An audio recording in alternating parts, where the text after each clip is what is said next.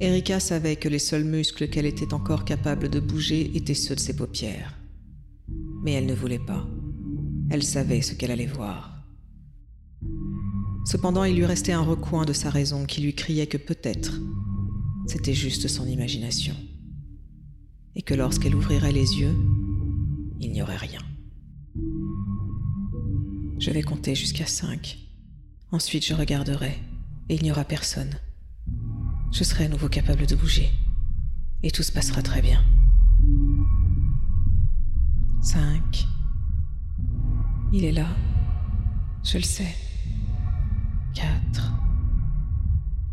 C'est ton imagination. Tu étais en train de rêver. Tu as imaginé tout ça.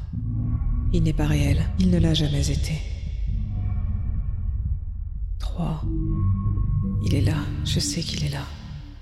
Je vous en supplie, je ne veux pas le voir. Deux.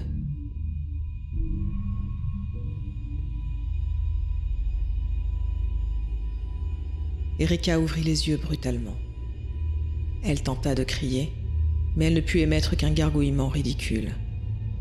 Hurle. Si tu y arrives, tu te réveilleras. Parce que c'est bien de cela qu'il s'agit. Un rêve. Ça ne peut être qu'un rêve.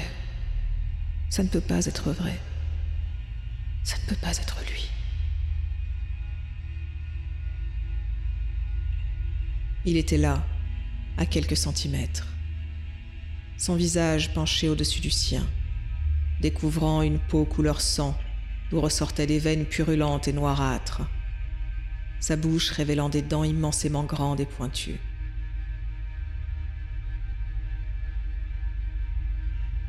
Il la fixa de son unique œil malsain, duquel toutes les créatures démoniaques qui peuplent l'enfer semblent vouloir s'échapper. Popobawa est venu pour toi. La chose approcha son visage hideux encore plus près d'elle. Erika sentit son souffle rauque sur le sien. Son cœur cognait dans sa poitrine. Elle aurait voulu bondir hors du lit, mais son corps refusait obstinément de lui obéir. Son épiderme était glacé, mais l'intérieur de son ventre bouillonnait. Elle respira de plus en plus vite. Il était là depuis combien de temps?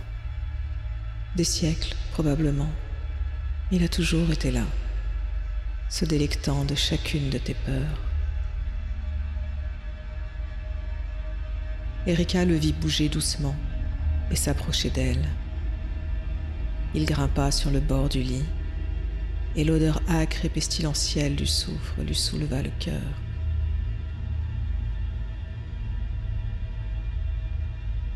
Il sortit une langue fourchue qu'il se passa sur les lèvres, laissant au passage une traînée de salive jaune et épaisse, puis il avança un doigt griffu dans sa direction.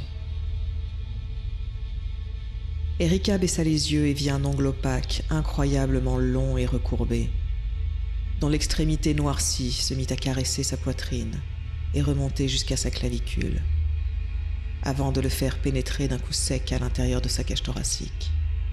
Erika ressentit alors une violente douleur et observa, impuissante, le sang qui jaillissait de la plaie, s'écoulant sur son torse et sur les draps.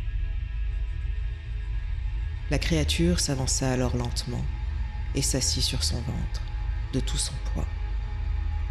Il chuchota un ricanement rauque qui la fit frissonner. Erika se remit à suffoquer, sa gorge serrée prise de spasmes, à la recherche de la moindre bouffée d'air.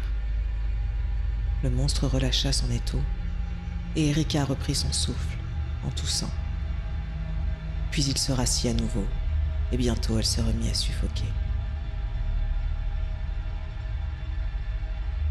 Tant d'années passées à craindre ce jour fatidique, et enfin, elle y était. Le démon s'humecta de nouveau les lèvres, et Erika revit ce qu'elle avait cru avoir rêvé pendant toutes ces années. Le monstre se redressa, leva son unique œil vers le plafond et émit un sifflement aigu. Il déplia deux grandes ailes griffues.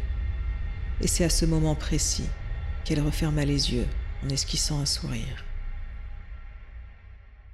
Elle allait mourir. Et curieusement, cette perspective ne l'effrayait plus. Au contraire. L'idée que tout ceci serait bientôt terminé lui procura un étrange soulagement.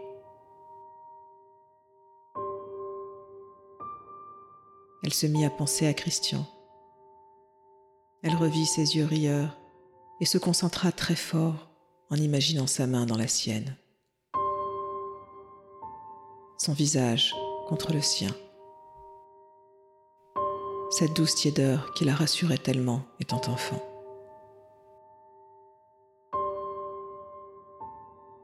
Elle arriva presque à sentir sa main sur son front et quand la douleur devint trop intense, elle pria, tout en sachant qu'elle était seule, qu'elle avait toujours été seule, qu'elle mourrait seule, et que cette fois encore, personne ne viendrait la sauver.